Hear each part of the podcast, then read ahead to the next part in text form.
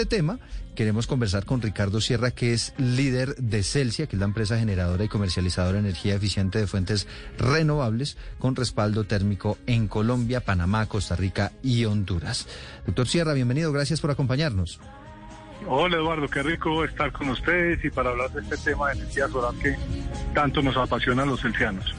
Lo que pasa, doctor Sierra, es que uno se pregunta, bueno, si ya están inventados los paneles solares, se da uno cuenta que es una fuente de energía barata, sostenible, eh, amigable con el medio ambiente, ¿por qué no funciona el mundo con, con energía solar entonces?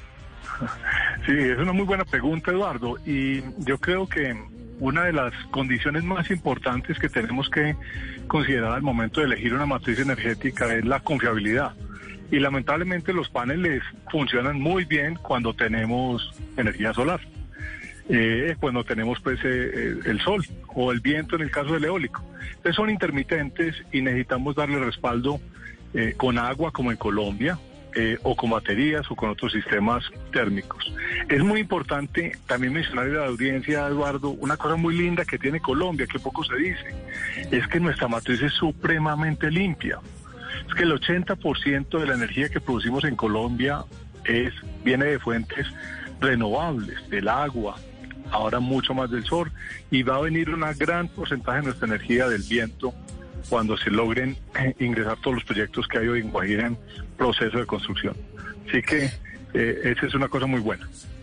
Doctor Sierra, eh, si en este momento dijéramos empecemos a poner paneles en toda Colombia, en este momento si uno se pone a mirar quienes prestan el servicio, por ejemplo Celsia y, las otras prestadoras del servicio, ¿qué capacidad hay hoy en Colombia para abastecer con paneles solares? Mira, eso es una cosa, es una historia muy bonita. Aquí, aquí en Colombia estamos viviendo una revolución solar. Mira, hace cuatro años, cinco años, no habían prácticamente instalaciones solares en Colombia. Celsia empezó con una granja solar en Jumbo. Habían algunos pioneros, otras compañías pequeñas de startups empezando a vender el tema de energía solar, pero en ese momento la gente la veía como que, hombre, aquí tenemos energía suficiente, no hay necesidad, y empezamos a mostrarle a los clientes, a las constructoras y al sistema de que la energía solar podía ser competitiva en Colombia. Y hoy, mira, estamos, nosotros ya tenemos 150 megavatios construidos y en funcionamiento. Eso para darte una idea, eh, hay de cuenta 200 hectáreas cubiertas de paneles solares. Y somos un solo jugador de los muchos que están, pequeños, grandes, medianos. Hay muchos jugadores, se está generando mucho empleo en el sector. ¿Y qué es lo que está pasando hoy? Eh, nosotros estamos construyendo 300 megavatios nuevos y queremos construir un gigavatio adicional. Entonces, esto es parte de la idea de lo que está pasando en Colombia. Viene una, una gran ingreso de energía, de energía solar al sistema, pero lo bonito es que no se está quedando solamente en grandes instalaciones, sino que ya muchos constructores están empezando a vender proyectos en donde vienen preinstalada la energía solar. Así que lo que vas a ver de ahora en adelante, te lo podría asegurar, es una, una verdadera masificación de esa energía en Colombia que tiene todos los elementos para poderla usar con, con mucha eficiencia y con mucha competitividad. Es demasiado costoso, eh, doctor Sierra, el tema de la energía solar y se lo pregunto porque uno, uno diría, bueno, por ejemplo, en las grandes ciudades, ¿por qué todos los edificios no funcionan ya con energía solar, por ejemplo? Se podría preguntar uno. Eh, o, qué es lo que está ocurriendo ahí, o es que es demasiado costoso instalar. ¿Por qué, por qué no hemos dado como ese paso? Sí, eso es una cosa muy, muy interesante. Mira, te cuento historias. Por ejemplo, si tú tienes un edificio, eh, lamentablemente los techos de los edificios se han diseñado para otras cosas no para tener paneles solares. Ya muchos nuevos desarrollos los diseñan para tener algunos panelcitos, pero el área es muy pequeña y típicamente solamente da para iluminar, digamos, las áreas comunes, pero eso, eso ayuda. También hay otra tecnología muy buena que esperamos que se masifique en Colombia, los colectores solares para entregar agua caliente a, los diferentes apartamentos y eso sería una gran ventaja y una gran eficiencia energética. Pensemos, doctor Sierra, en un edificio de 10 pisos, por ponerle cualquier ejemplo, un panel solar, unos paneles solares suficientes para, para darle energía a las zonas comunes de ese edificio, ¿eso cuánto podría costar, por ejemplo? Mira, depende mucho, pero te voy a hacer una cuenta. Típicamente, tú lo que logras el, al instalar los paneles solares en la eficiencia de lo que dejas de pagarle, digamos, a la compañía de energía y lo que tú estás pagando por el sistema En cuatro o cinco años el sistema ya se pagó absolutamente al 100%. Y de ahí en ese momento ya la energía que tú estés consumiendo es, entre comillas, casi que completamente gratis. Hay algunos cargos que hay que pagar, pero normalmente te queda gratis. Esa es la cuenta que hace hoy, por ejemplo, un constructor de vivienda de interés social o de vivienda de interés prioritaria. Los preinstala y los clientes que ya están llegando ahí prácticamente no pagan energía solar. Cuando tienes, lógicamente, cuando es vivienda de interés social o prioritaria en unidad, en, en vivienda, no en apartamentos. Señor Sierra, mucho se dice que los panes, paneles solares son pues totalmente limpios porque no emiten ellos mismos eh, ninguna eh, emisión, digamos, al generar la energía. Pero ese cuento no es del todo cierto porque para fabricarlos sí se genera una emisión, especialmente si vienen desde China, en donde la mayoría de los paneles solares son fabricados y en donde se fabrican quemando carbón. Yo quisiera saber desde dónde estamos importando nosotros los paneles solares, los paneles solares que estamos instalando en Colombia y si sabe cuál es su huella de carbono. Maravilloso. Mira, típicamente los paneles solares vienen, un 80% de las grandes fábricas están ubicadas en China. Tú encuentras fábricas hoy en Japón, encuentras fábricas en Corea, eh, otras nuevas que están apareciendo en México, Estados Unidos está promoviendo, acaba de lanzar una gran reforma que se llama el acto de reducción de la inflación que no es más que un gran incentivo a energías limpias. Y le están dando beneficios tributarios a compañías para que se instalen, a compañías para que usen eh, diferentes tecnologías limpias y, puedan, digamos, usar beneficios tributarios para eso, porque están en esa gran campaña. Es un acto que va a generar eh, unas oportunidades muy importantes para, para muchas empresas. Entonces, 80% vienen de China y como tú dices, eh, hay diferentes situaciones con algunos productores de paneles. Nosotros los paneles que traemos los traemos típicamente casi que certificados por productores pues lo más limpios que se pueda y en la vida de los paneles cuando un cuando un panel llega típicamente te lo garantizan por 25 o 30 años. Entonces, cuando tú miras la generación de energía limpia versus la emisión que se produjo al momento de la producción del panel, es un balance súper positivo. De hecho, cuando tú instalas granjas solares, a ti te, te dan la posibilidad de generar certificados de reducción de emisión de carbono. Eh, una de las cosas más bonitas que anunciamos en CES en estos días para complementarte es que logramos ser certificados la primera compañía eh, del sector de energía carbono neutral. Sea, todo nuestro proceso de producción, de transmisión, de generación y distribución de energía es carbono neutral, que es una maravilla de noticia nos adelantamos casi 10 años a lo que el sector se ha comprometido. Y es por eso, porque estamos metiendo energías limpias que tienen la posibilidad en ese balance neto de, ser muy positivas. Pero señor Sierra, yo creo que la gran pregunta que se está haciendo los colombianos en este momento, pues dada la coyuntura, es, pues teniendo en cuenta lo que usted nos explicó, que Colombia tiene una matriz energética bastante limpia, dependemos mucho de la energía hidráulica, pues si hay una porción de, de la energía que, que todavía depende pues de, de gas, por ejemplo.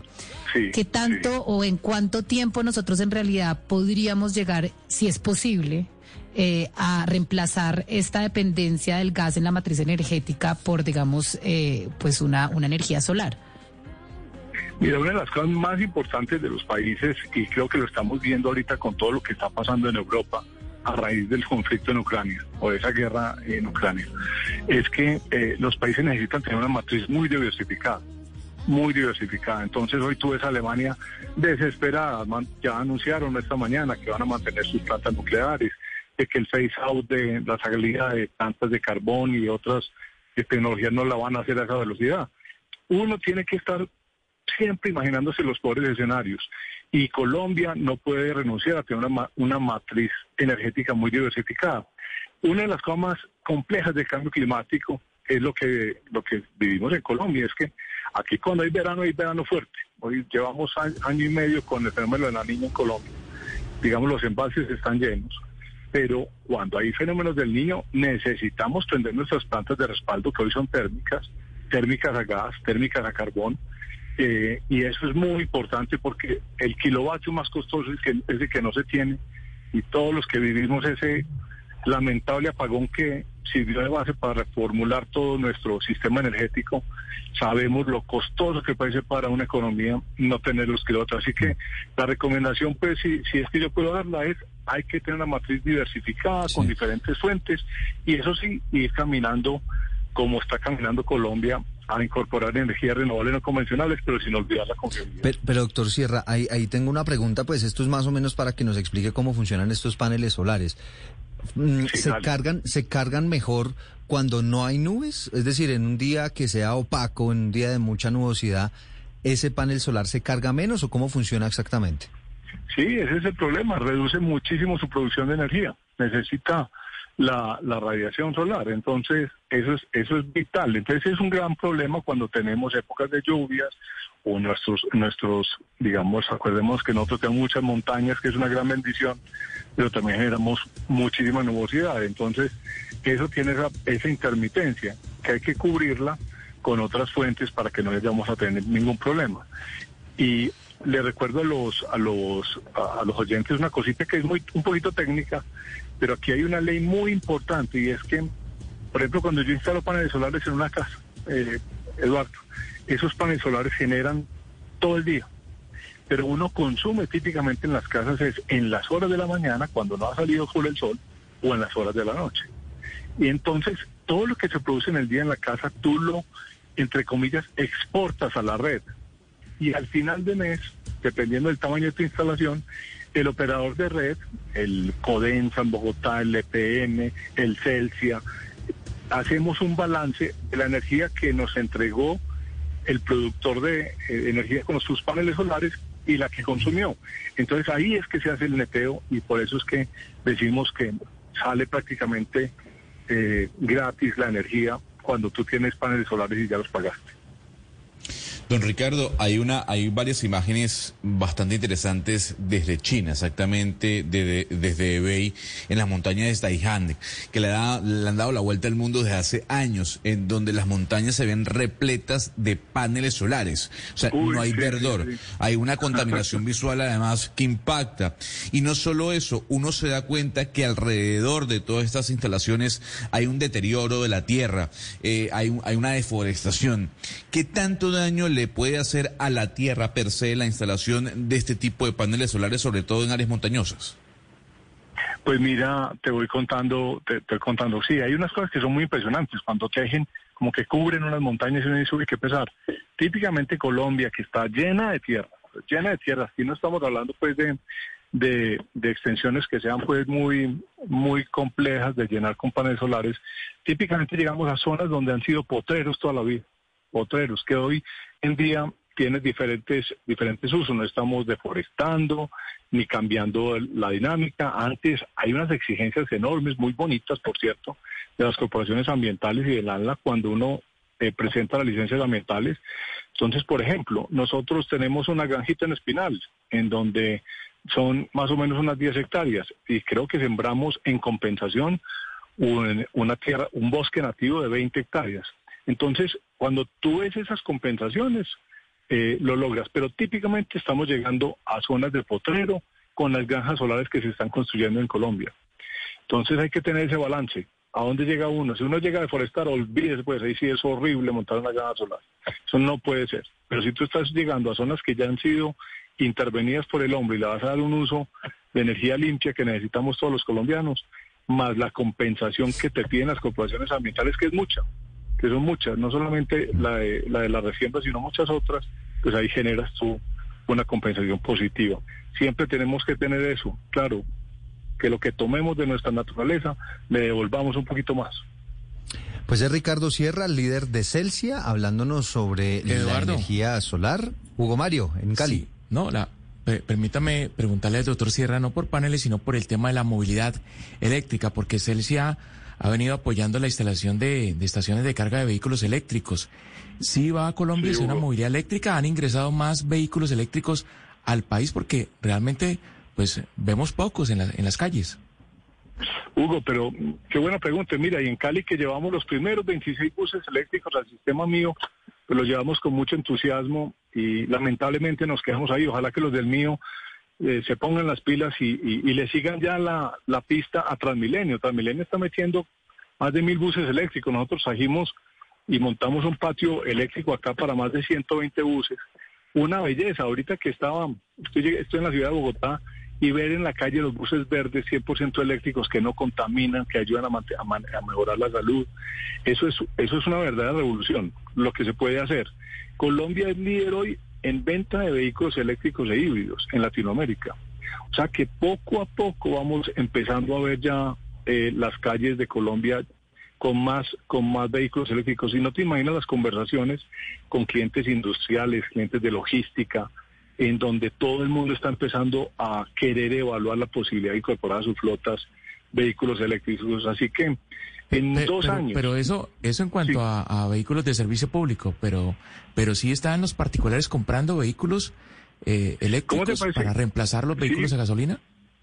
¿Cómo te parece, Hugo, que somos líderes en ventas? Hoy ya prácticamente si tú vas y preguntas por un vehículo eléctrico, se te demoran meses en entregártelo. Pero lo más bonito es que todas las automotrices, y digo todas, tienen su programa de producción de vehículos eléctricos. Y ya empezamos a ver el vehículo eléctrico más barato que el vehículo de combustión. Y te pongo un caso. Eh, ustedes saben que a los gringos les encartan las Ford, esas de esas eh, como tipo tipo como rural. Pues los de Ford sacaron que llaman la Ford Lightning y creo que ya vendieron más de 200 mil es una locura lo que está pasando en, movilidad eléctrica. Así que ojalá que lleguen más carros eléctricos y más diversidad a Colombia para que podamos ir haciendo ese cambio que va a ser gradual, Hugo.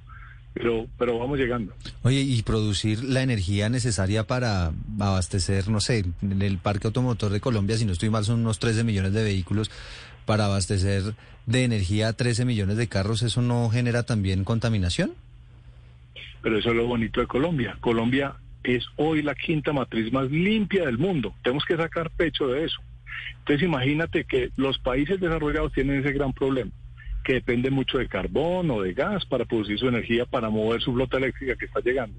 Nosotros la tendríamos energía limpia en un 80% hoy y si entramos el agua, eh, más agua, entramos sol y más viento que viene de Guajira, creo que creo que, o sea, somos un país privilegiado para tener energía limpia para mover esa flota eléctrica. Sí, no, es que es que uno se imagina obviamente la cantidad de energía que hay que producir para para la recarga de todos esos vehículos y pues eh, debe ser también un, desafío enorme. Pues doctor Sierra, gracias por habernos... Señor. Oiga, oiga, le pongo un ejemplito. Si yo tengo un carro eléctrico, me gasto 100 pesos en gasolina y me gasto el equivalente en energía, el mismo equivalente en 20 pesitos.